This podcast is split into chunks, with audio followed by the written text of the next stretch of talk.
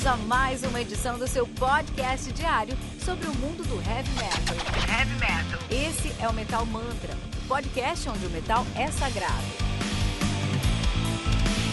Apresentação: Kilton Fernandes.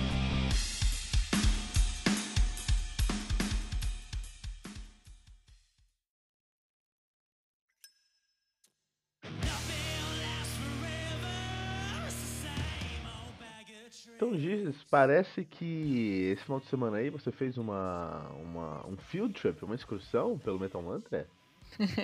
Sim, fiz minha primeira excursão pelo Metal Mantra em meio à pandemia. Olha aí, mas você usou máscara, álcool em gel, aquelas, aquelas lâminas no rosto, né? Sim, máscara de caveirinha toda personalizada, um litro de álcool gel, tudo tranquilo. Muito bom. E onde é que você foi? Onde é que, o que tiraria de Stuttgart aí da sua casa para o, pelo Metal Mantra? Uma pauta boa do Metal Mantra, lógico. oh, que demais, cara. Fico muito feliz com a, com a, entrevista que você fez, com a pauta que você trouxe pra gente. Fala pra gente quem que você foi entrevistar, que, onde foi você foi entrevistar. Eu fui até a Galeria do Rock entrevistar o Fausto Mussin, que é um dos fundadores da Die Hard.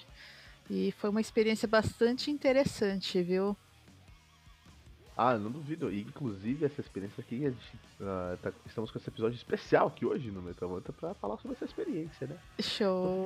Você foi na, na, na, na galeria, é, eu sei que o Fábio, que escuta a gente aqui no Metamanta, também foi na galeria ultimamente, faz muito tempo que não vou na galeria. Muito tempo não, desde uh, fevereiro, março que eu não vou na galeria, desde o começo da pandemia.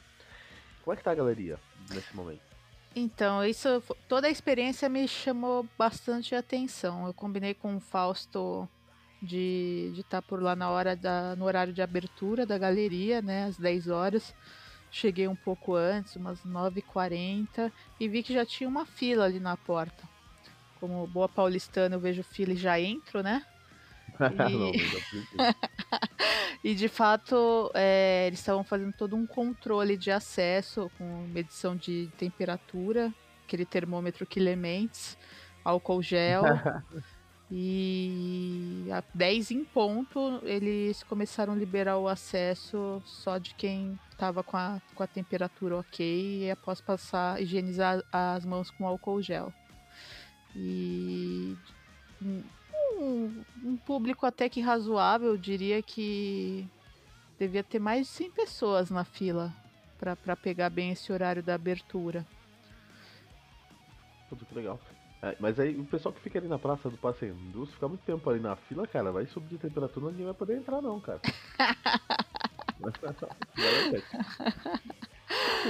não é de São Paulo, quando estiver em São Paulo, quiser visitar a galeria, fala com, com a gente aí, fala com o Etamante, a gente vai ajudar, a gente vai andar com vocês por lá. Puta, ali tem o, o, o, o berço do Catupiry ali, né? Ali perto também, você tem a Santa Figênia, você tem a 25, você tem o centro de maneira geral, uma área, uma área que eu gosto muito ali da cidade de São Paulo. Eu também, Kilton, sabe que eu passei boa parte da minha adolescência fazendo os rolês por ali, fazia aquela volta que começava ali na altura da, da, da, da galeria mesmo e andando depois até a Praça João Mendes, ali onde tem o fórum, para pegar o busão e voltar para casa. Era um, um rolê bom. Hoje tem metrô, pessoal. Fica tranquilo que tem metrô. esse rolê condenado aí, né? Inclusive, eu já fiz aí esse, esse tour aí na, na, na, no centro de São Paulo com o Caio Hansen, que apareceu aqui com a gente. Olha que legal. É, nós fizemos um episódio legal aqui com ele. ele eu fiz esse, esse tour com ele. A gente comeu um virado paulista, que ele veio pra São Paulo pra comer o virado paulista. Então, peraí que eu vou te levar um lugar legal. Pra comer, legal. Ah, adoro esse rolê também. Você sabe que o virado paulista é patrimônio patrimônio imaterial do estado de São Paulo, né? Reconhecido pelo Condefat. É o prato que todo mundo veio para São Paulo tem que comer. E o, e o Caio se decepcionou. Você acredita? Não acredito. Tá aqui, Caio, deixa um comentário pra gente. Por que o virado paulista te decepcionou? Comenta aí, metalmantra.com.br. Vamos começar a ver no centro entrevista então? Vamos lá.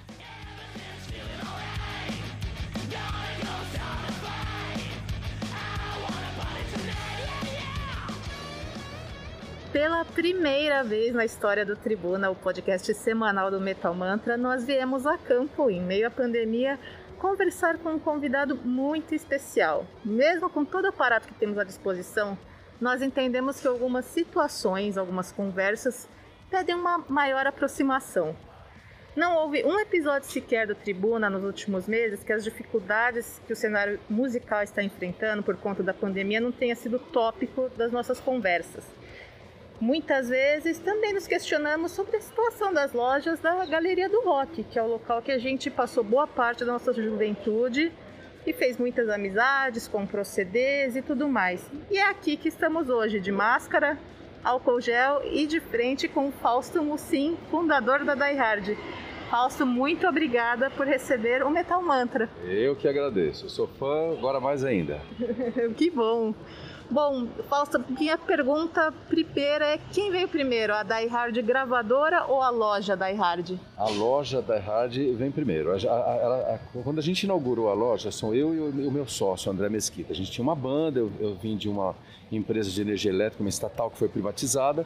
Então a nossa ideia já era começar a, a loja e depois, em seguida, já começar a gravar, a lançar os, os, discos e depois a fazer shows também. A gente chegou a fazer todo esse circuito. Hoje a gente está mais concentrado na loja, mas o, o, o, o porto seguro da gente mesmo é a loja. Pô, que bacana. Você está na estrada aí desde os anos 90, né? Isso, a gente abriu em 11 de novembro de 96. É, eu frequento a galeria, claro, eu tenho 60, esse ano eu vou fazer 60. Eu frequento a galeria desde o comecinho, o estoque, desde o começo do, do, do movimento. É, é, é mas é, a, a, vontade de abrir, abrir, a loja a gente já tinha. É que eu tinha um emprego onde eu ganhava muito bem, meu sócio também. A gente, a gente ficava mais do outro lado. Uhum. Mas a, a, minha vontade, por exemplo, a gente tinha banda, mas a minha vontade não era exatamente pegar tocar aí no palco. Eu queria estar tá ouvindo música, sabe? Eu queria estar tá, aquela aquela aquela sensação de você estar tá, é, na, na, sua rua e no seu quarto você chama a, a, os amigos, oh, vamos ouvir, cada um traz um, tal. É esse clima que eu queria é, é, é, é fomentar na loja. Eu queria uma loja que tanto que eu, hoje, por exemplo, a nossa loja é a única que você que rola som o tempo inteiro. É a única que está sempre ouvindo música, porque eu e o pessoal da minha equipe pensamos assim também. Queria um ponto de encontro, né? Isso, onde, onde chegam as novidades, onde você tem os clássicos, onde você troca informações, porque é, a, a, a, importância hoje, por exemplo, hoje tem você aqui está conversando comigo, você trabalha num, lugar onde você é, é, dá a informação para a pessoa, a pessoa sabe o que ela está. Eu sou de uma época é, sem internet, uma época sem a, a, mídia, a mídia nunca deu espaço para gente, essa é a verdade. Eles chamam ainda o rock brasileiro, ainda é a Legião Urbana, ainda é aquela história, quer dizer, a gente tem aí Oswaldo Vecchione, que é o, que é o do, do Made in Brasil, a mídia não existe para ele, ele está aí, 70 e poucos anos, a banda mais eh, antiga do Brasil e a, grande mídia desconhece, não sabe o que é. Então, é, é, é, esse ponto de encontro é importante. As pessoas que você conhece, você vê uma pessoa na rua com uma camiseta de uma banda, você já se identifica, já sabe que é mais ou menos uma pessoa que, que, que tem bastante coisa em comum com você. Hoje não tem tantas, muitas coisas você, a gente está todo polarizado e tal, mas alguma coisa a gente ama é, é, é, é, igual, é a mesma coisa. Então, isso é um, é um ponto de união, sim. Essa, essa, era a intenção da loja e, e ainda bem, foi o que a gente está conseguindo. Falso, teve uma época que eu frequentava muito a galeria ali no começo dos anos 2000, 2001, 2002 sábado isso aqui era um mar de gente que não dava para andar. Era o ponto de encontro, acho que vinha São Paulo, gente de fora, de tudo quanto é canto, para justamente confraternizar. O que mudou de lá para cá? Você percebe uma mudança no público? A, a, como você sente as mudanças é, geracionais até da, do público da galeria? Olha, eu, eu acho que mudou sim, porque a, apesar de ser uma, uma, uma, um ponto cultural aqui, a gente é, é, você tem aqui é, roupa, acessório, outras coisas, não só a música. Na época você, você, você, você tinha que comprar o disco para você ter a música. Você não tinha streaming, você não tinha nada. Acabei de falar aqui da mídia que nunca deu espaço algum, a grande mídia, digo, né? Um outro exceção que só confirma a regra. Então você tinha que comprar os discos, então você tinha que vir aqui, porque na, na, na aqui, falando da cidade de São Paulo, você tinha algumas outras lojas da época, Breno Rossi, Bruno Blois, Museu do Disco, que tinha uma ou outra coisa. Mas rock and roll mesmo era aqui na galeria. A exceção honrosa é o Woodstock, que nunca esteve na galeria, apesar de eu achar que sempre deveria estar. Mas é, era exceção, então, tanto que começou lá, fora da galeria. E depois a galeria, graças ao Calanca aqui da Baratos Afins, que é o, o, o mestre de todos aqui, o pioneiro, então as pessoas tinham que vir para achar os discos e para ter essa facilidade. E no mundo sem internet, lembre-se que você também não comprava CDs pela internet. Eu lembro, hein?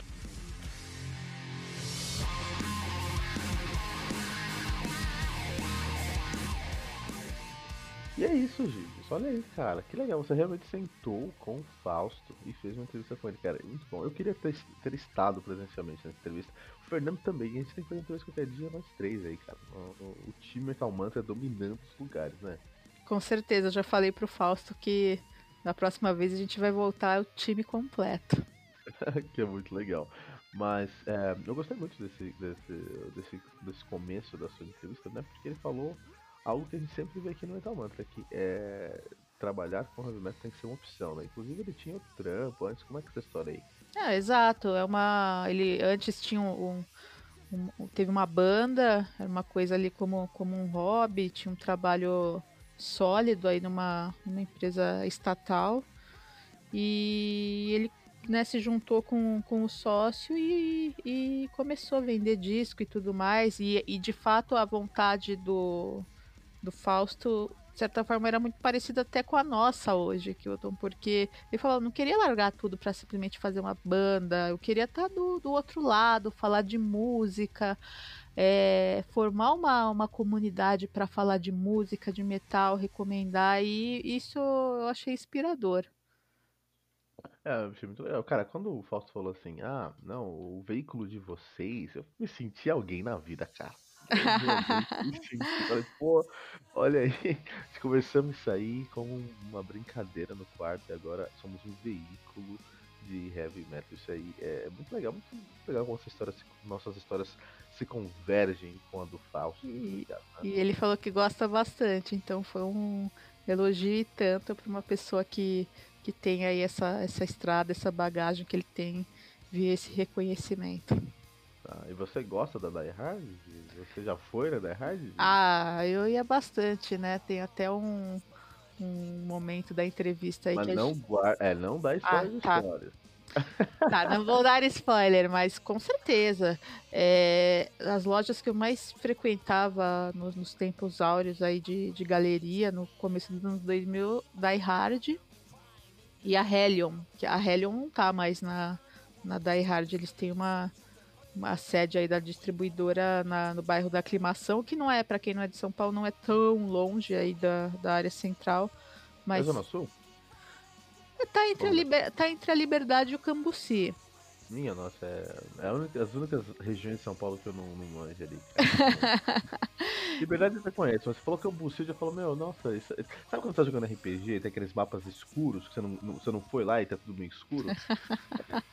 nossa, e, e pensa que a Hellion também era uma, uma loja, uma distribuidora, é, trazia todos os grandes álbuns de, de Gothic Doom Metal aí no começo dos anos 2000. Eram as lojas que eu mais frequentava. Fora Stamp Rockware, de camisetas e tudo mais, mas a Die Hard sempre foi uma, uma, uma referência. Eu, antigamente, a que mais frequentava, frequentava o restaurante com é, suco de um litro ali, né? ali. E Hoje, sempre que eu vou na, na, na, na, galeria, eu passo na loja da NBA, cara. Toda vez que eu vou lá, eu passo na loja da NBA, cara. Aliás, você fala do suco de litro, fica aí uma outra dica para quem não, não é de São Paulo. Leiteria Ita também é um ponto clássico. Eu confesso que quando eu terminei a entrevista com o Fausto, eu passei lá para comer um PF. E o, o pudim de leite deles é um dos mais famosos de São Paulo. E foi, foi bem triste, porque o Ita é, ele, te, ele não tem mesa, é só um, um, balcão ali que forma como se fosse uma centopeia e aquilo que você lembra que aquilo ficava lotado, você tinha que disputar um banquinho. Fui não, lá, fui lá, tava, é. tava vazio, vazio, um monte de faixa, galera ali com toda aquela, uh, todos os acessórios aí de, de, de proteção, um cenário um pouco triste. O que a Giz quis falar, nosso querido ouvinte, ela ficou triste pela visão, mas feliz, tava todo mundo se protegendo na galeria. Queria entender aí, muito bom, tem que proteger mesmo, muito importante. Dizes, vamos continuar ouvindo aí entre Vamos falar um pouquinho sobre as histórias da galeria.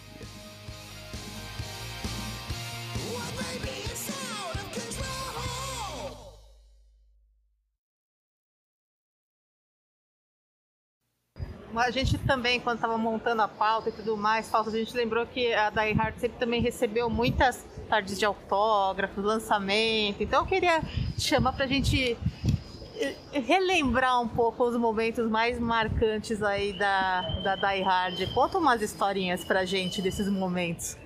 Olha, eu tenho uma, uma, uma umas alegrias. Por exemplo, a, a, foi feita uma tarde de autógrafo do Fireworks do Angra aqui na loja. Ah, vai falar de André Matos, já vão falar que eu que, que provoquei o Fausto a falar antes disso, não foi, tá? Esse, esse, esse rapaz, ele é um anjo encarnado. O André Matos, ele é, é uma das melhores pessoas que eu conheci na minha vida. Eu nunca tive uma amizade, nunca conversei assuntos muito sérios com ele, mas, por exemplo, o Fireworks, ele escolheu a Die Hard.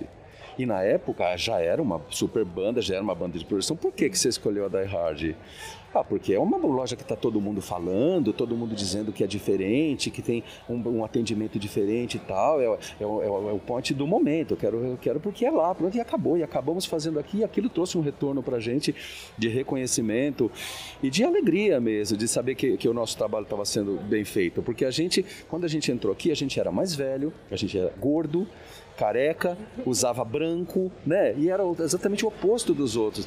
Aqui era comum uma pessoa falar que você tem aí, é, sei lá, de, alguma banda, o cara fala, tenho nojo, tenho raiva, vai ouvir música que presta tal. E a gente não, a gente veio de um outro mundo, não, não tinha essa cultura de comércio, cultura de galeria, cultura dessa tribo.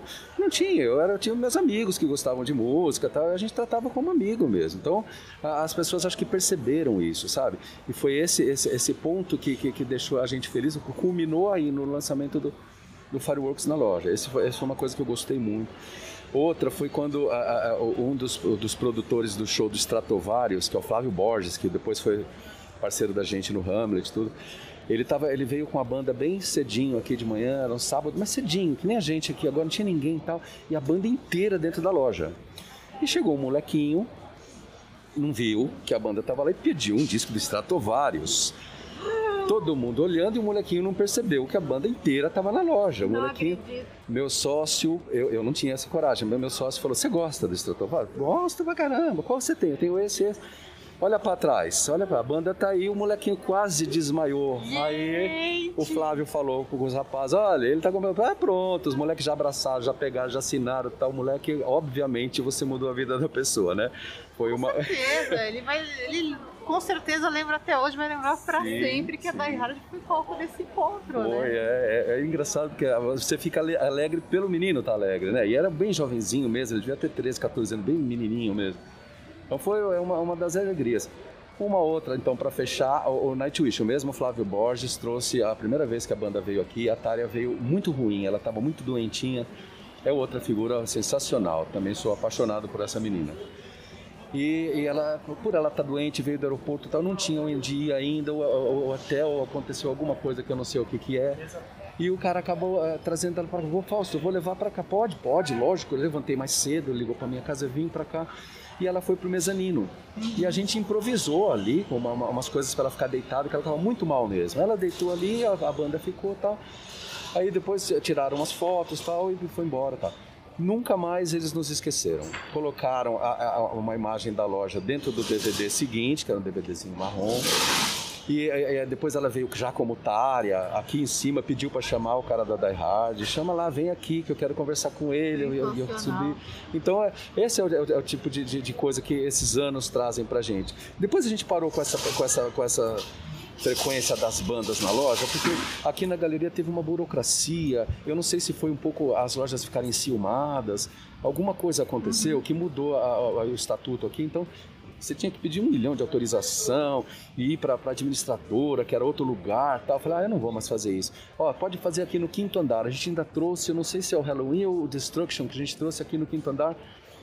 E eu falei para o pessoal da administração, olha, então nós vamos colocar uma banner da Dar. Não, não pode. Tem que colocar a, a Galeria do Rock apresenta. Falei, ah, merda, eu não quero mais nada. então chega, acabou. Aí, aí, aí, acabou que os tempos mudaram também. Então hoje a gente ainda faz esse tipo de coisa, mas com bandas mais amigas tal. Essa foi a, a, a, essa fase.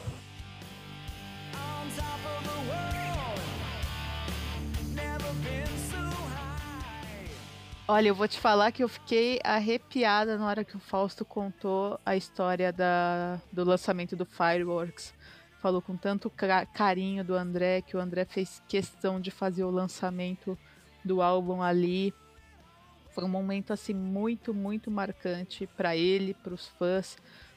Talvez tenha sido a primeira vez que ele recebeu o reconhecimento de de um grande músico, sabe? Querer fazer o evento na própria Die Hard. E ele me contou uma história já depois da entrevista, que vocês não vão ouvir aqui, que o André ligou e falou que gostaria muito de participar do Hamlet. Você lembra, Kilton, quando foi lançada a ópera, metal ópera brasileira? Pô, o Hamlet é incrível. Inclusive, eu fico muito chateado porque eu não consigo encontrar esse CD online, cara. Eu tenho um, grande amigo em Cotia e acho que tem CD. Aí eu tenho um grande amigo na galeria do rock que tem esse CD, que é o ah. Fausto da Die Hard. Vive sempre apelando, né? Puta, muito legal. Imagina você tá lá na Die Hard, pesquisando qual CD você vai comprar, e aparece o Timo Tolk, Jens Johansen, Timo Cotipelto, meu, essa Yari, hora. Yari Kailunainen, Jorg Michael. Só queria falar que você é a formação clássica de cabeça aqui do episódio. Você falou Jans Johansson? Jans Johansson. Ah, um dos melhores tecladistas. O melhor tecladista do metal melódico, né? Yari Kailunainen. Eu só, só queria repetir, ele é até o Batista, só queria repetir. Só saber que eu sei esse nome de cabeça, eu me orgulho muito por isso. Olha, eu vou te falar que quando ele contou a história do menino, ali de uns 14 anos, que virou para trás e viu toda a banda, eu imaginei aqueles programas de, de auditório, sabe? Que realiza o sonho, leva o, mostra o artista. É, lembrei até daquele meme do, do menino falando que, que gostava do Raça Negra no Silvio Santos, lembra? Que ele virou para trás e viu o vocalista do Raça Negra. Eu falei, gente, se eu tô na galeria do rock, viro para trás. Imagina ter aqueles olhos cristalinos de Timo Cotipelto me observando. Não sei, não sei o que aconteceu. Não sei, não consigo nem. Não consigo pensar na, na reação num momento desse. É. O que eu falei, eu peguei o celular e já gravei uma entrevista com o Metal Mantra. ah, mas, mas você é muito profissional, muito profissional. O que, que é isso? Não, eu, ia, eu acho que eu, eu ficaria emocionado, hein? Não, uma vez eu tava no, no shopping eu, eu, antes, uh, pré-pandemia, eu trabalhava, eu trabalhava bem perto de um shopping. Shopping Dourado aí, pessoal conhece. Sim. Tava ali todo santo dia, é, pra almoçar, e, enfim. E um dia eu tava saindo do almoço, dando tranquilamente, olho pro lado, vejo um, um cabeludo, barbudo, meio gordinho, com a camisa do Noturno, Fernando Quesada. Falei, ah, que isso, cara? Sentei, fui, to fui tomar um suco com ele, troquei uma ideia. E aí, eh, enfim, meu parça aí, tem o zap dele. Show! Tem que trazer ele pra cá, traz ele pra cá. Não, qualquer hora, esperamos você aqui, Fernando Quesada. E a Tária? A Tária é tudo, né? Que, que história louca, né? Tadinha. E aí ele falando com carinho, tão, tão, tão bonitinho da Tária, falando que ela tava doentinha e tudo mais. Imagina, eles improvisaram um, um lugar para ela descansar lá no último piso da galeria para ela se restabelecer. Agora, fique, imagina a situação, né? No começo ali dos anos 2000, ela era né, bem, bem mais jovem, vem pela primeira vez no Brasil. Imagina o choque de sair da Finlândia e ir para o Brasil no começo de uma carreira, fica doente e, e você recebe aí um carinho, um cuidado de onde menos imagina, né? É, Fácil, pode contar várias coisas. Por exemplo, o dia que ele, que ele tomou conta da tarefa, né? Cara, é Posso estar no nível acima mesmo. Sim, sim. Eu acho que não. É, imbatível. Tanto é que não foi à toa que a gente construiu essa, essa chegada até ele, né, Kilton? Porque para mim a Die Hard é top of mind na, na, na, galeria. A gente fez esse teste aqui entre os membros do Metal Mantra e falou quais as três lojas que você lembra de cara na, da galeria. E todo mundo falou Die Hard a primeira, né? Eu vou, eu vou contar uma história aqui, minha história com a Die Hard. que eu tinha um amigo que. É, eu até contei já essa história lá no Chorume, no Chorume Podcast, no episódio é, sobre festas, festas lá. Eu vou. Eu deixo o link aqui pra vocês. É um episódio muito engraçado. Então, É, é muito engraçado. A gente foi na Die Hard. Eu, tinha, eu tenho um grande amigo, Robão, um abraço pro Robão, e o apelido dele na adolescência era Die Hard. Mas por que, que o apelido dele era Die Hard, cara? Porque um dia a gente foi na galeria comprar os ingressos para o show do, do Rock the Planet, festival chamado Rock the Planet. Não sei, lembra? Foi tipo 2003, 2004, né? O que, que era esse festival? É, foi Timo Cotipelto mesmo, né? Foi até, Ah, não foi porque só foi o Timo, não foi o, o, o Strato. Timo Cotipelto, Edguy, é, Xamã e Viper. A gente foi lá com, com, foi no Espaço das Américas, foi comprar esse ingresso lá. Foram, fomos eu e, meus amigos, compramos ingresso, já fizemos um rolê na galeria, compramos ingresso na Die Hard, fomos felizes lá, tudo mais. Compramos um CDs também, então voltando pra casa esse dia aí. Eu comprei o meu primeiro CD do Dave Viewer, olha aí. Voltando pra casa. É, na, saindo da galeria, assim, em, em, estávamos eu, é, eu tinha uma banda, e eu tinha. Esse, esse meu amigo Robão tinha outros amigos que tinham uma banda. Todos os nossos amigos aqui, né? Tinha muitas bandas na minha escola. E aí, esse, esse, essa banda era um power trio, eles estavam ali juntos. E aí, eu era grande amigo deles também, então eles estavam conversando. E aí, nesse momento, tava o Robão e o Topete. Então, estávamos eu no meio, o Robão de um lado, o Topete do outro. E aí, o, o Robão parou pra amarrar o sapato, ele colocou o pé naquelas pilastras. Sim. Pra amarrar o sapato, lá, lá, lá no segundo piso, eu acredito.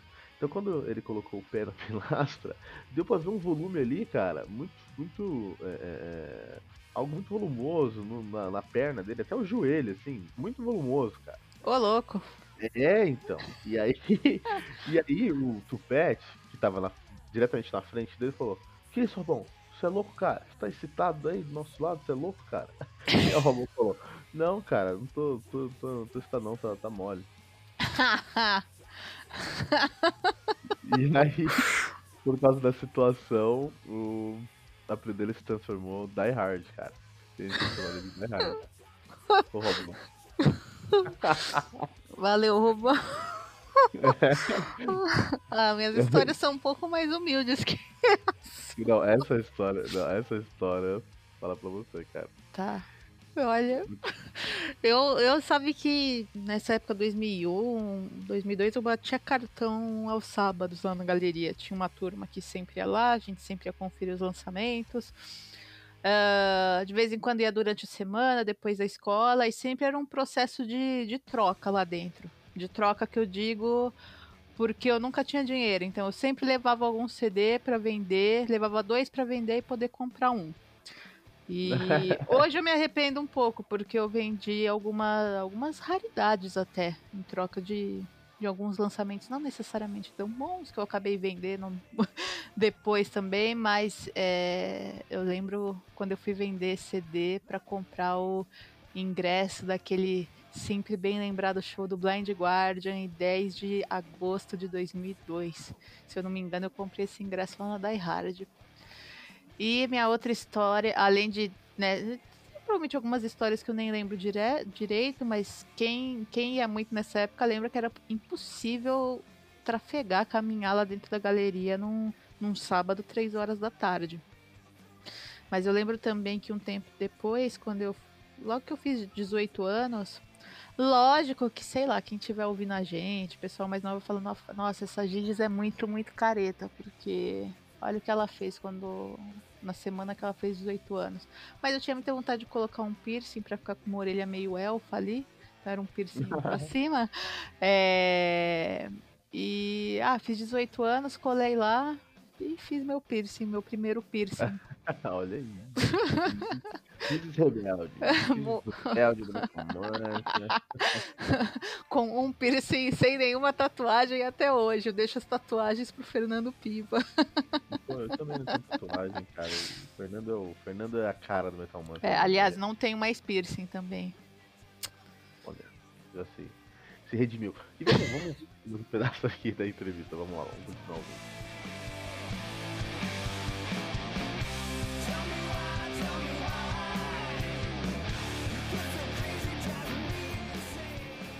Inclusive, Fausto, que a gente costumava ver, entrar na Die Hard, na Hellion, nas outras lojas aqui da galeria.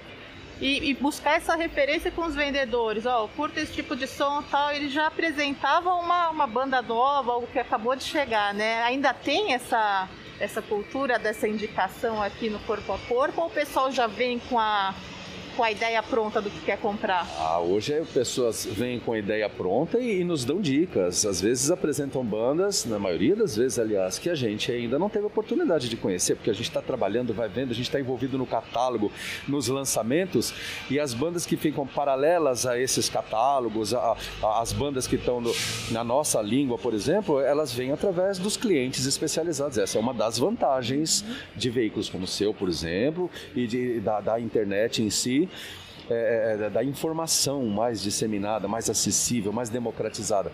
Então, a, a, eu tenho uma, uma, às vezes eu tenho um cliente, por exemplo, que eu conheço o perfil dele, alguém que eu indicaria alguma coisa no passado, hoje ele vem e me pergunta de uma banda, escuta, você tem a banda tal, eu não conheço, ele sai, eu vou ouvir direto. Ou às vezes eu mesmo pergunto, falo, oh, mas me indica alguma coisa que eu não conheço, que é o que você está falando. Opa, eu já ouço o disco inteiro.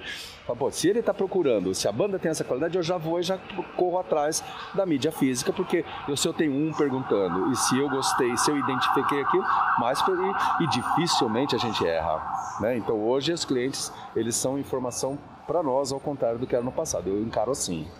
Você comentou também da questão do streaming. É, acha que isso afetou muito o negócio da, da Die Hard, da galeria como um todo? Então, é o que eu estava dizendo daquele excesso de, de gente no sábado, que era excesso mesmo. É, é, antigamente as pessoas tinham que comprar o disco, hoje elas querem comprar o disco. Então o streaming veio ajudar no sentido de, de, de, é, disponibilizar mesmo a, a, a música para a pessoa. Então a pessoa que ela não quer comprar o disco, ela até gosta daquela música. Tá? Eu gosto de um monte de bandas que eu de brincadeira costumo chamar de banda porcaria. Eu gosto de banda porcaria, eu gosto de Kine, por exemplo. Eu gosto de um monte de coisa que eu não compraria um disco. Aliás, Kine eu até comprei, mas eu me livrei em seguida. Então tem umas coisas que me pegam, você fala, nossa, vou pegar Radiohead, mas eu, nossa, eu nunca comprei um Radiohead. Mas às vezes eu pego uma coisa assim na internet e falo, não, pô, essa banda é boa pra caramba. Então essas aí, obviamente, eu não vou comprar. Então o streaming tá bom aí, serviu. E, é, é, outra coisa que serviu é para aquilo que eu falei: a pessoa chega na loja, opa, já te apresenta uma banda nova, porque é impossível você saber conhecer tudo ao mesmo tempo. Nesse sentido é bom. Agora, é, é, é, destruiu a indústria musical como a gente conhecia antigamente. Claro que foi uma perda para toda, toda a cadeia, para gravadoras, para as próprias bandas. É, mudou o esquema daquilo. Agora, você elitizou o CD, mas você democratizou o acesso. Quer dizer, tudo tem ganho e tudo tem perda. Nós da, da, da rádio, eu costumo dizer que a gente vive numa ilha, porque uma bolha. Desde 96, a gente nunca teve um ano que a gente vendeu menos do que o ano anterior. A gente só está em crescimento. Inclusive este ano de pandemia. Nós estamos, claro que a gente ainda está em agosto, está tá, tá cedo para falar, mas a gente vendeu muito nessa época de, de onde estava tudo fechado, galeria fechada. A gente mudou toda a logística para trabalhar é, nessa pandemia. Então a gente vinha aqui, eu fazia pacote aqui onde nós estamos sentados. Uhum. Um menino lá dentro, o outro lá em cima para a gente ficar distante. No começo a gente estava todo mais amedrontado, infelizmente a gente está se acostumando com isso. A gente estava mais amedrontado. Eu tive que fazer um esquema de logística diferente para os produtos chegarem até a gente. Então, olha, eu chego na frente, você vai lá, eu deixo a caixa, você pega. Então todo um esquemão e a gente não parou. Então a gente teve vendas durante a, a quarentena, com a cidade estava toda fechada, maiores do que do mesmo produto do ano passado. Então com a gente aconteceu uma coisa inversa, todo mundo reclamando de uma coisa e a gente, por sorte, a gente tá, acabou vendendo mais. Pô, que ótima notícia! Você, mas no começo ficou com receio? Como foi o planejamento? Você criou assim um plano de crise para lidar com esse momento? Ou deixou rolar? A primeira coisa que eu fiz, eu cheguei com cada distribuidor e falei: olha, eu preciso negociar prazo porque eu estava prevendo assim uma, uma, uma, uma, catástrofe. Aí os próprios distribuidores começaram a me, a me acalmar. Calma, você sempre pagou tudo direitinho, como negociar prazo? Nós estamos no segundo, terceiro dia de quarentena, calma, vamos ver o que acontece, pode ficar tranquilo. Aí que eu, quando eu me tranquilizei com os meus é, credores, uhum. aí eu comecei a pensar assim, bom, primeiro a vida, depois o lucro. Como é que eu vou fazer para eu não, não fechar a loja e ao mesmo tempo segurar a saúde dos meninos? Então chamei toda uma equipe e falei, olha, vem quem quer ninguém vai ser demitido, nada vai acontecer com ninguém. Eu assino o papel que vocês quiserem, mas quem quiser vir aqui na loja, vem. Quem não quiser, quer ficar em casa, responder e-mail as pessoas todas vieram por livre e espontânea vontade. A gente trabalhava é, é, é, é, no esquema home office em casa, duas ou três vezes por, por semana a gente vinha na loja para recepcionar o produto e despachar. Então no começo a gente estava muito, muito medo.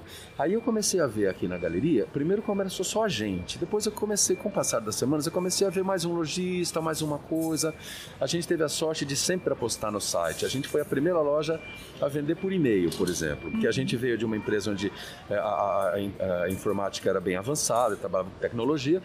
Então a gente foi o pioneiro, que depois, os pioneiros. Depois a gente foi, foi, os primeiros a ter um site das lojas especializadas em heavy metal, quero dizer. Então tem um site, não era bem incipiente, não tinha nada ali, mas a gente tinha. É, é, isso acabou a, a, a, resultando que a gente foi primeiro a ter uma loja virtual, depois a primeira a ter um e-commerce, a primeira, quer dizer, a nossa, a gente está adiantado nessa parte de vendas online. Então, antes da pandemia, 60, 70% das minhas vendas já eram online. Então a gente era uma loja que tinha um site e a gente passou a ser um site que tem uma loja antes da pandemia. Então na pandemia isso acabou se, se voltando a favor.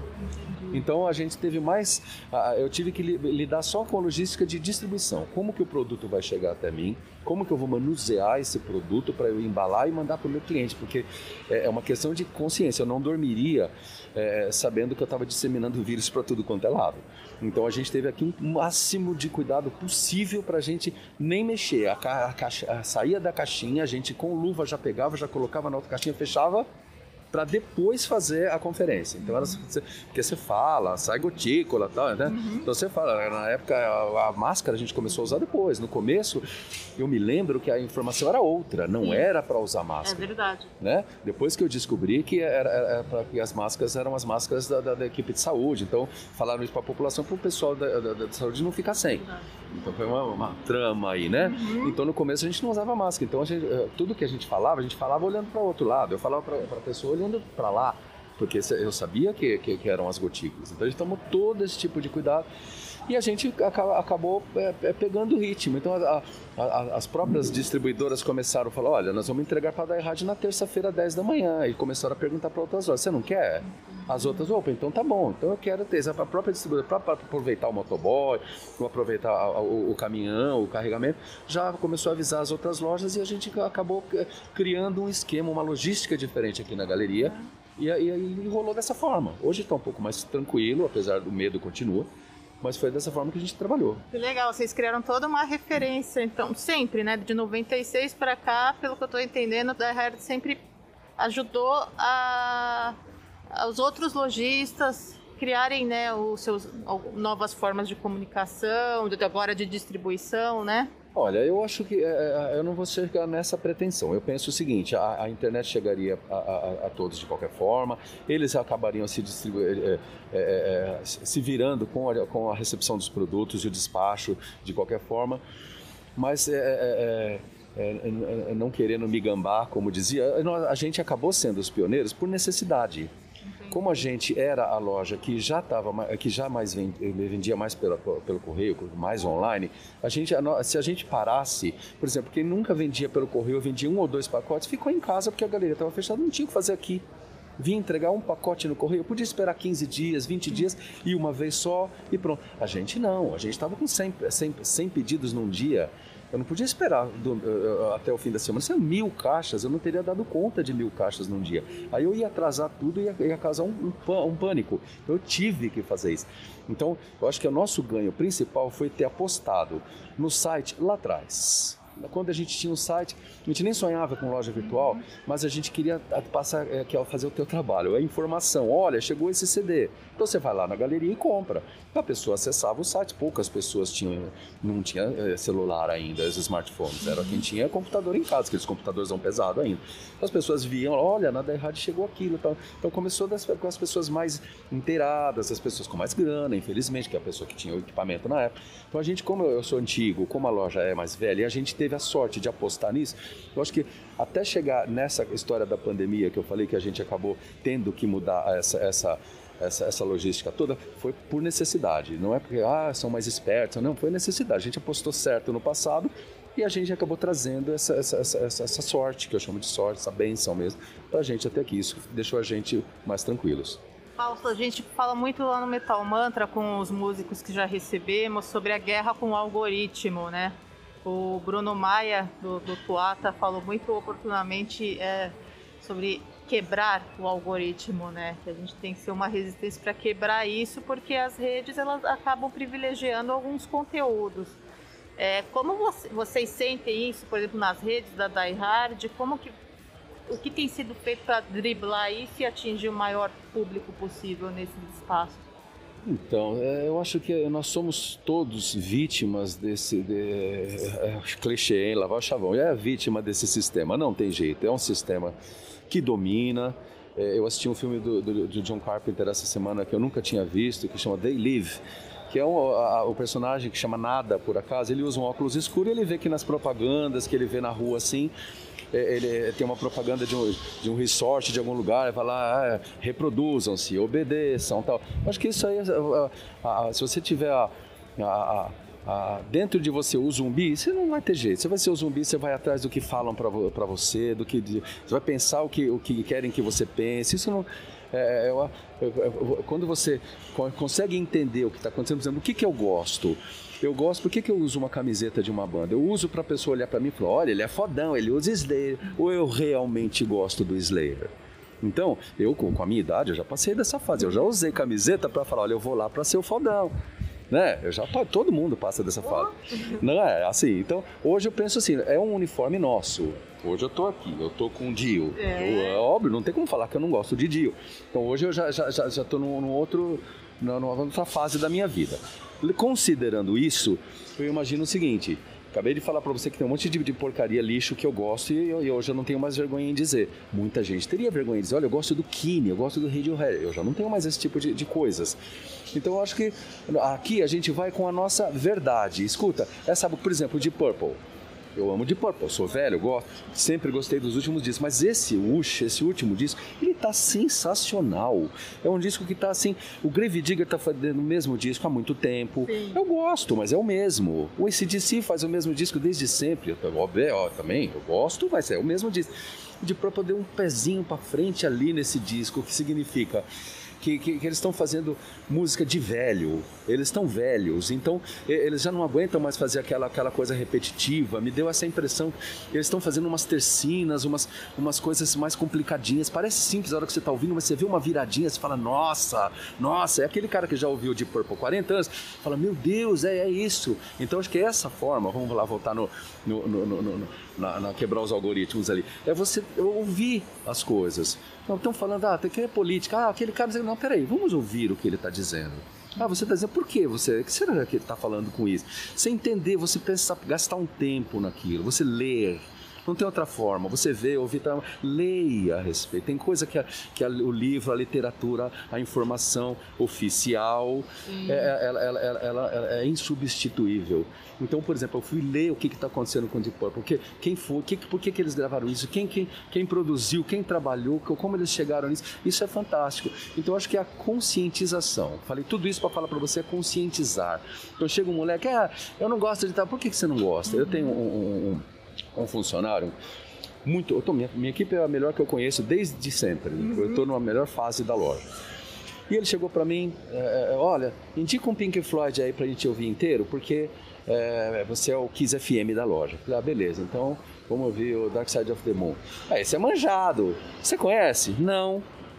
Pronto. É, é isso. É essa, essa, essa, essa passagem, eu falei, coloquei, pronto, óbvio, já foi, já comprou o disco, já ouviu. Quer dizer, é manjado, mas ele não conhece. É. Então vamos, vamos, vamos nos conscientizar, né? Acho que a, a saída é essa.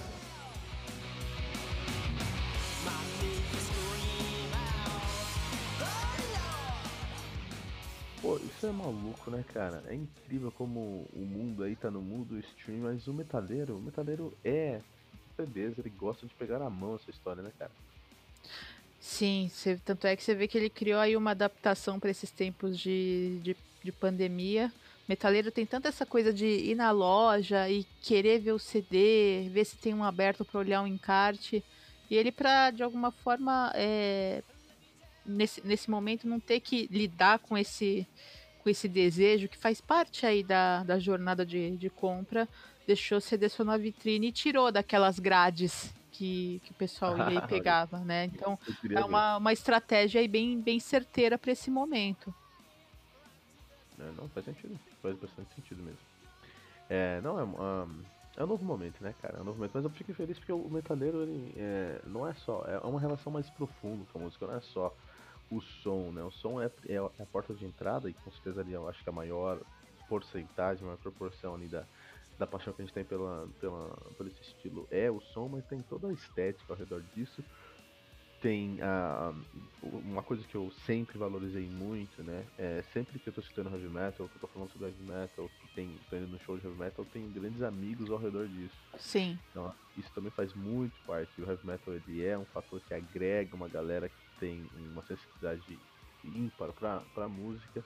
E isso gera um sentimento de camaradagem muito grande. Os fãs são músicos, são pessoas que cresceram escutando heavy metal comigo, cara. Escutar um CD de heavy metal com alguém é uma relação muito, muito íntima, muito importante, é muito forte, né? Total, qualquer total. Qualquer vertente que seja. Então eu consigo entender esse lado colecionista aí do, do, do metaleiro e é, eu também tenho minhas coleções aqui, não muito grandes, né? Tem minhas coleções. Porque acho que a coleção não precisa ser grande, assim, pra ser a sua coleção. Ela precisa ter um significado, cara. Precisa coletar essas memórias. Sabe Harry Potter? Harry Potter? Aham. Uhum. Agora o pessoal vai, vai crucificar ele e falar, pô, escutando Harry Potter aqui no Metal Mantra. Não, não é não. Mas Harry Potter, eu sempre, na, na saga Harry Potter, o que, mais sempre, que mais me chamou a atenção sempre foi quando o Dumbledore chama o Harry, o Harry para o, o, escritório, pega uma varinha, coloca na cabeça dele e tira pensamentos da cabeça dele e joga numa, numa bacia de líquido prateado ali, que é a penseira, né? Aham. Uhum. E então ele estava colecionando. É, uma coisa que o Conobor fazia muito ali, ele tirava os pensamentos que ele não conseguia dormir e tudo mais, tem até uma analogia, uma simbolismo com isso. Mas também ele colecionava momentos que as pessoas viviam dentro daquela penseira para reviver aquilo. E eu acho que o CD é meio isso, até porque também é prateado, meio líquido assim. Mas um CD, ele não é só música que tá ali, ele representa um momento da sua vida. Então acho que se você quer revisitar aí um momento da sua vida, pega um CD, coloca num um aparelho para escutar, não sei como você vai fazer isso, mas coloca no, no carro, eu escuto no carro. E lembra de algum momento específico da sua vida. É verdade. O CD é um objeto aí de, de memória. As, tal qual um álbum de fotografias, um souvenir que você trouxe de uma viagem. Eu olho. Inclusive, eu, eu olho para os meus e, e também, para mim, ocorre exatamente isso. Me vem um, um, momento, sabe, em mente. Eu lembro, por exemplo, quando lançou o primeiro do Avantasia que foi Metal assim, Opera. o meu do Metal Opera é uma, uma coisa assim que mudou. Eu lembro que acabava a, a aula e eu tinha uma amiga, a Bárbara, e a gente ia lá pra casa dela fazer trabalho, em aspas, né? Colocava aquilo no último, no último volume a gente dividia os personagens. Ah, eu vou fazer o fulano, Beltrano e a ciclana. E, eu, e aí a gente cantava o CD inteiro. cara, jogava RuneScape, RuneScape por muitos anos na, na, na, minha adolescência e o meu, meu personagem era o Lugate Vandroid, né? Por causa de Levanteja, cara.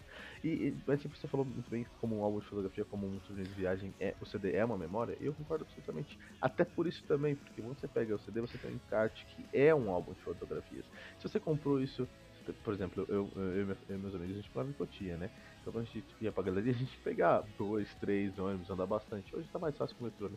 Mas tinha que andar bastante, então era uma viagem, de certa forma, a gente ia essa viagem conversando, você gastava uma hora, uma hora e meia conversando com o pessoal. Sim. Então, sobre heavy metal, todo mundo vestido de preto, as pessoas olhando pra você, caveira no braço. Então é, é, é uma coisa que você vai levar pra sempre aí. Inclusive esse CD do, do Metal, do Metal Opera, eu, eu, eu um amigo meu comprou na galeria, o Pezinho, o grande abraço Pezinho, ele inclusive era o guitarrista da banda do Robão, né, do Die Hard. E ah, na, eu lembro que antes do Rock the Planet, eh, todos nós dormimos na casa do Pezinho, cara. E eu lembro de duas da manhã, eu e meus amigos ali, o pessoal jogando videogame, ou escutando alguma música, e eu lendo o, o encarte, a história do uhum. encarte, cara. Então são, são memórias que o CD traz pra gente, especialmente o CD desse, de, de heavy metal que tá lá no Die Hard. Seria, então, Fausto Mucinho Dumbledore do metal brasileiro? Fica aí a minha crítica social.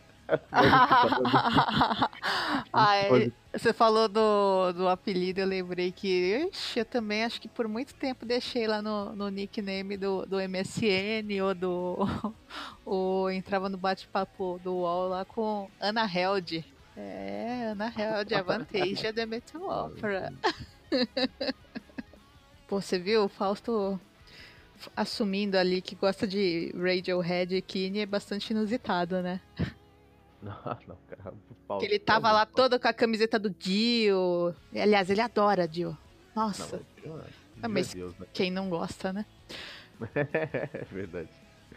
Não, mas Kine, cara, Kine eu não consigo gostar, Fausto. Desculpa. Radiohead, eu tem coisas legais no tem coisas legais no Radiohead. O mais legal do, do Radiohead é que ele inspirou o Hugo Mariucci com o Hansport. Então o mais legal do Radiohead é o Hansport, na verdade. Eu vou pular essa parte, não quero comentar.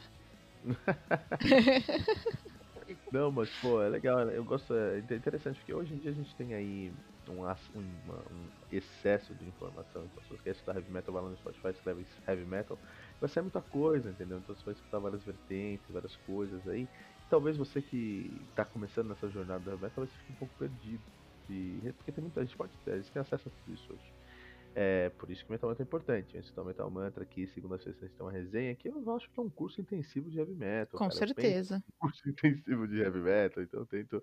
Uh, uh, eu aprendo bastante, tento compartilhar também isso, essa história de, ó, isso aqui é Doom Metal, isso aqui é prog, é prog Death, isso aqui é Tech Death, isso aqui é prog, mas é prog alemão, isso aqui é prog, mas é prog americano. Então tentar entender essas escolas diferentes para entender essas vertentes diferentes e entender onde é que seu gosto tá. E até encontrar coisas que você goste mais, né?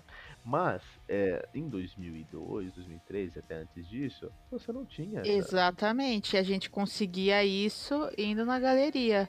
Eu lembro, eu, eu lembro de, de momentos assim únicos né, desse sentido, porque a gente tinha as revistas para se informar, ler ali uma resenha e ver se se identificava ou não. Ou ia na galeria e o, o vendedor colocava ali um, um som para você ouvir e você tinha que decidir na hora. E foi assim que eu conheci, por exemplo, After Forever, que eu nunca tinha ouvido falar. Já gostava muito de Within Temptation.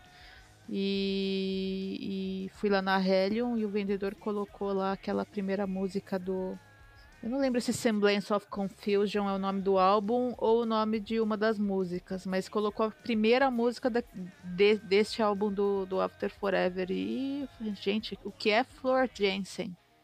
Ah, não, After Forever é. Eu acho que eu falei que Metal Mantra, mas After Forever é uma das minhas bandas aí, top 5, cara. Eu gosto muito do After Forever. É muito bom, é muito bom. E era assim, era assim que a gente descobria várias e várias e várias bandas.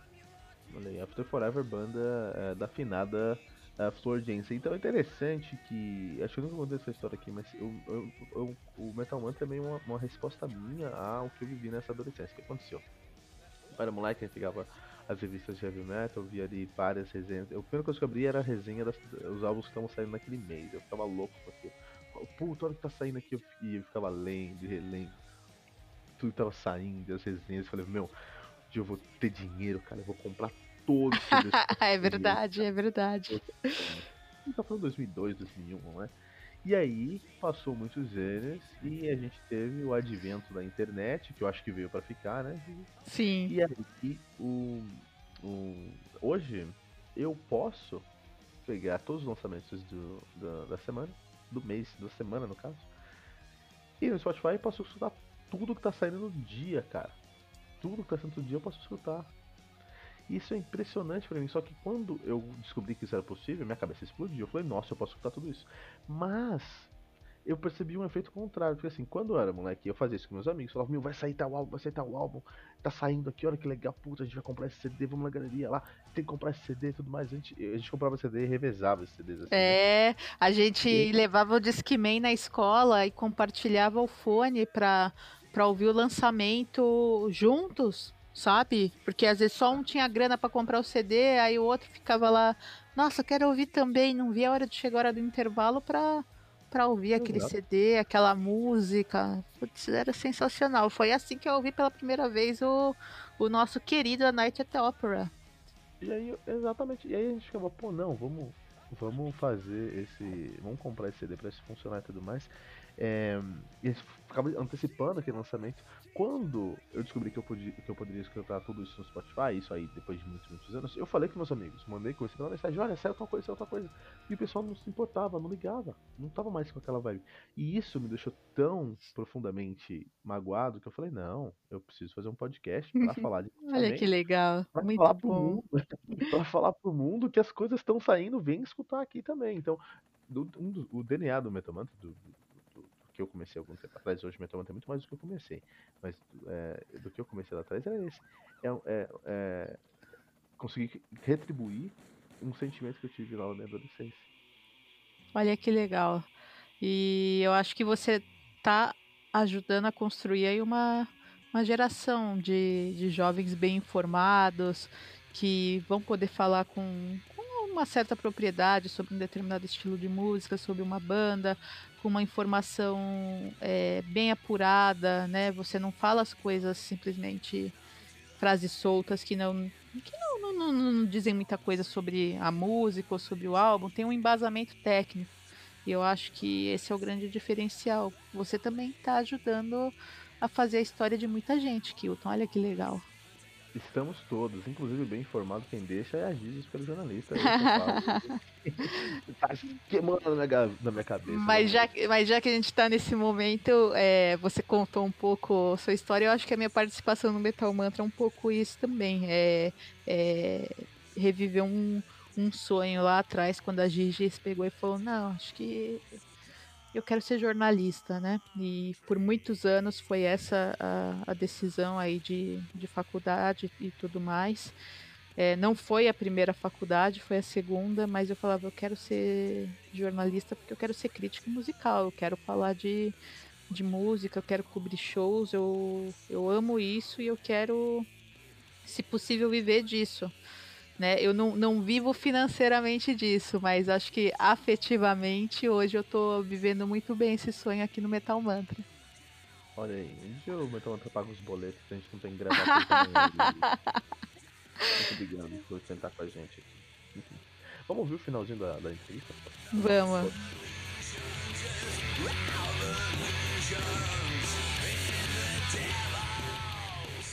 Fausto, eu, eu acho que eu poderia ficar o dia inteiro aqui batendo papo e ouvindo todas as histórias, mas eu tô vendo também que a galeria já tá. O pessoal tá começando a chegar e tudo mais. O que, que eu vou pedir antes da gente encerrar? Para você indicar três álbuns, Coração do Fausto, mas também indicar três lançamentos que estão bombando aqui na Die Hard. Olha, o primeiro então eu vou falar do Deep Purple e ele vai para as duas se- sessões. É uma banda de é uma, é uma puta banda, lógico, dispensa comentário. E esse disco ele tá muito bom. A cada vez que você ouve esse disco, você vem um outro disco ainda na sua. na- ele, foi feito assim, sabe, como se fosse assim um, um tricô, um crochêzinho que cada hora que você olha você vê de uma forma diferente e tal. Então, Deep Purple eu acho que é é o- é o- é o- é o- é o the best, assim. No meu coração eu vou falar Led Zeppelin, lógico, que é, que é, é, a, a minha banda preferida. Eu, eu- eu não sei nem dizer um, um álbum. Hoje eu vou falar o Presence, cada dia eu falo um, porque eu gosto muito da banda. E o Kiss Hotter Than Hell, também gosto muito da banda, obviamente. E desse disco, como eu faço coleção também das primeiras pensagens em vinil, então de vez em quando eu fico procurando umas raridades assim. E essa semana eu consegui o Hotter Than Hell a primeira prensagem americana em vinil. Então tô felizão na minha casa, fim de semana vai ter barulho na rua. E lançamentos, olha, nós temos umas coisas é, é, muito estranhas acontecendo. A gente tem muito relançamento.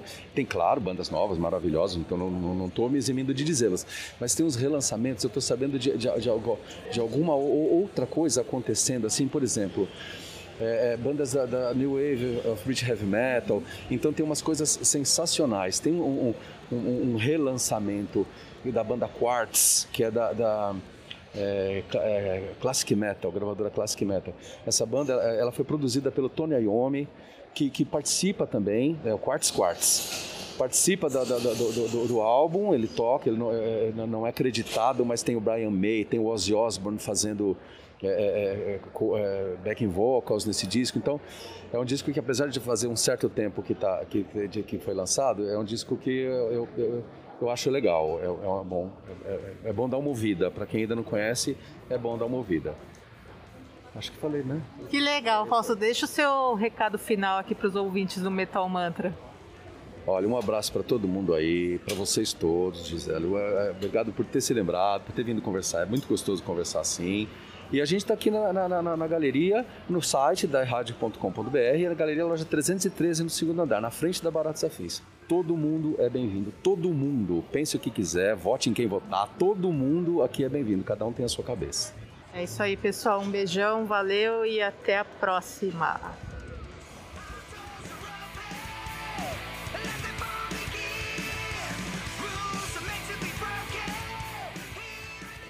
A realidade é a seguinte, é, a gente pode estudar, a gente pode fazer um planejamento, a gente pode fazer tudo que a gente quiser aí para se, pre se, preparar, para se ficar pronto para entrar no mundo das, das, das internet, mas é, o, o, principal é enfiar a mão na massa começar, começar a fazer o seu projeto. Se tem um projeto que está na gaveta, planeja, estuda, faz tudo isso sim, mas o mais importante, coloca em prática, começa, ele, começa a fazer ele funcionar e com o tempo você vai aprendendo como são as nuances e ano após ano você vai melhorando isso. Pô, é, as primeiras resenhas do Metal Mantra eram temerosas, mas hoje, essa semana, a gente já está lançando quase a resenha 666, 666 resenhas, olha aí. Sensacional. Cara. E depois de mais de mil bandas resenhadas no Metal Mantra, agora para mim é mais tranquilo entender como funciona, funciona uma resenha. Mas imagina se eu esperasse planejar para fazer o que eu tô fazendo hoje depois de mil resenhas. Ou o que nós estamos fazendo aqui no Metal Mantra, né? O Tribuna número 50 vai ser a Tribuna número 1. E uh, tem que enfiar a mão na massa da Hard fez isso. A da Hard começou a vender, começou a, a, vender online. Ah, tem que vender online agora? Agora o mundo é online? Tá bom, vamos começar com certeza cometeram er alguns erros lá atrás, e esses erros foram corrigindo ano após ano, isso resulta num resultado melhor ano após ano. É verdade. Só, só agradecimentos a Fausto Mussim pela atenção e por ser uma referência para a gente. É, fácil, Fausto. É um prazer pra gente mesmo, assim. É, realmente, Fausto, você fez uma grande diferença na minha vida. Com certeza teve escutar isso de muita gente, cara. Teve escutar isso de muita gente que senta com você e fala em que a Die Hard mudou a vida deles, mas a Die Hard mudou a minha vida, cara. Porque como eu falei, eu respiro heavy metal, heavy metal é a minha vida. Música é uma coisa muito importante pra mim. Em geral, o metaleiro ele tem uma sensibilidade maior Sim. pra, pra música. E eu e meus amigos, é, foi muito importante, assim, é, é, acho que eu não contei isso pra ninguém, em lugar nenhum, mas na minha, na minha adolescência, assim, eu, eu sempre tive uma, uma mãe que foi incrível, um anjo na minha vida e um padrasto que eu sempre tive uma relação bem abusiva, bem negativa. E o meu refúgio eram meus amigos. Então eu ficava semanas fora de casa com os meus amigos, na casa dos meus amigos. Até todos eles hoje são pessoas que, que eu tenho muito carinho porque eles me receberam num momento muito frágil da minha vida e entenderam isso, nunca questionaram isso. E a cola que unia sempre todos esses meus amigos e essas situações e o que de fato me fez passar por tudo que eu passei na minha adolescência foi o heavy metal. E a fonte estava lá no Die Hard. Então, Fábio, assim, você foi muito. Uh, você foi muito relevante na minha vida por muitos anos. E fez parte da minha formação de quem eu sou como pessoa. A gente pode ter certeza disso. Com certeza muitas pessoas falam isso pra você, mas o que eu posso falar é.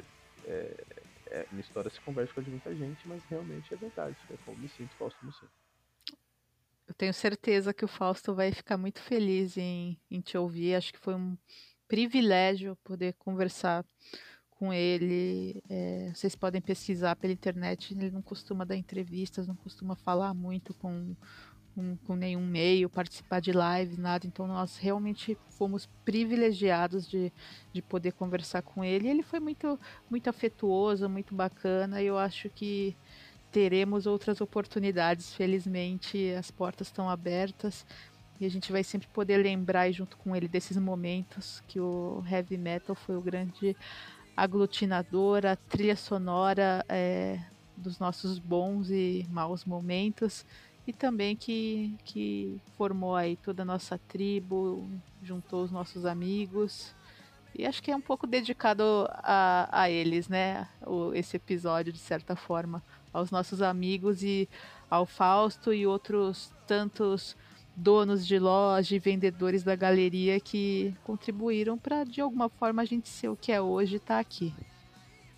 Bom, é exatamente isso. É exatamente isso. Muito bom. Inclusive, queria dedicar isso a um grande amigo meu do Heavy Metal, esse episódio, que é o Fernando Piva, que não tá com a gente hoje, Fernando Piva. Então, esse episódio é dedicado a você também. Inclusive, acho que o Fernando sempre. Acho que o Fernando ia trazer essa perspectiva legal, porque ele nunca teve essa experiência, né, de, de, de ser amigo metaleiro. Ele sempre fala isso pra gente, né? Sim, sim. Pai dele, que sempre ouviu muito metal e tudo mais. E que foi de alguma forma uma referência para ele. Ele o melhor amigo dele é o pai dele. É. E agora, Fernando, você tem pelo menos dois amigos metaleiros aqui. É verdade. Fica tranquilo com isso. Nossos ouvintes estão ouvindo aqui Metal Manta, manda uma mensagem no, no, no Instagram do Piva lá e fala, ó, oh, sou seu amigo, cara. Pode ficar tranquilo que você é um amigo metaleiro agora também.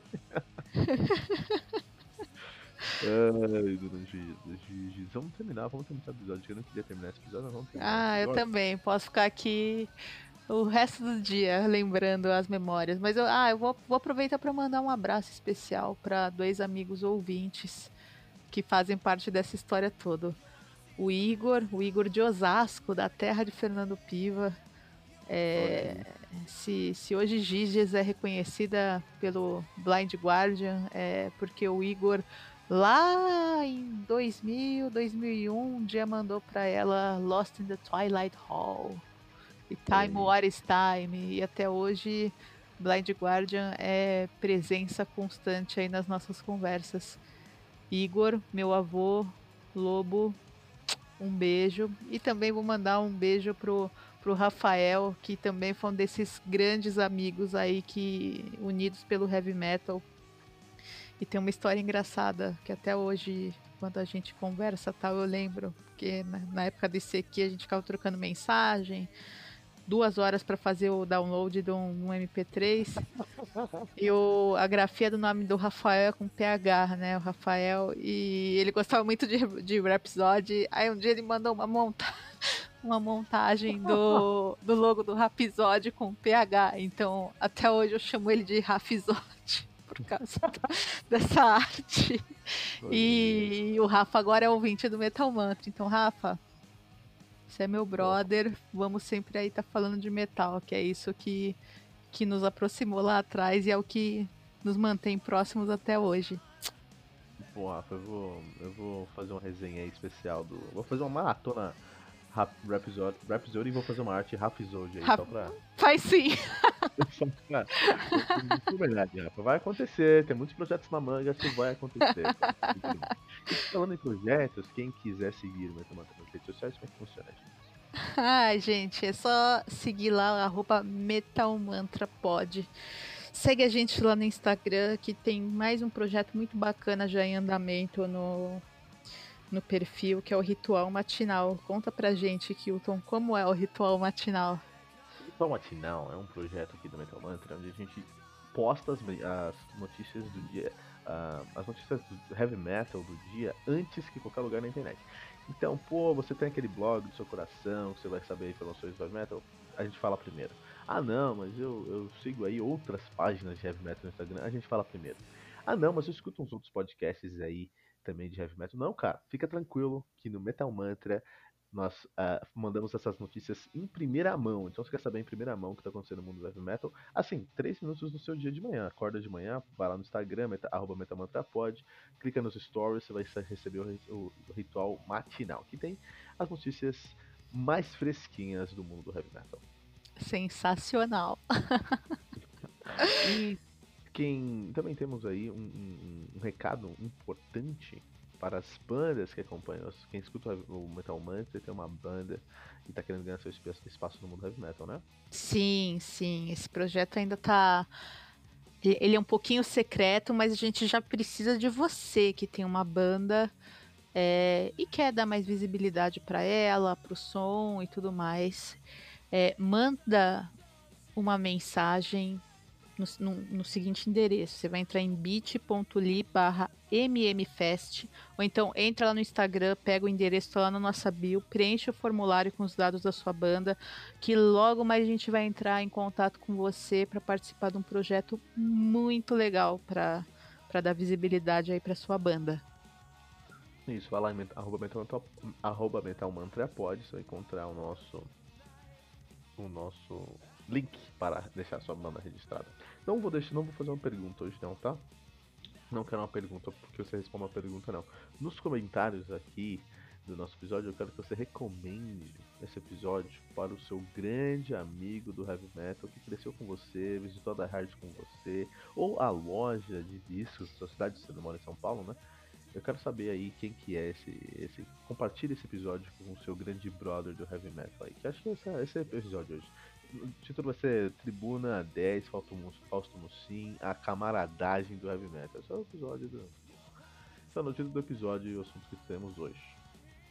Deixe aqui o seu comentário em metalmantra.com.br.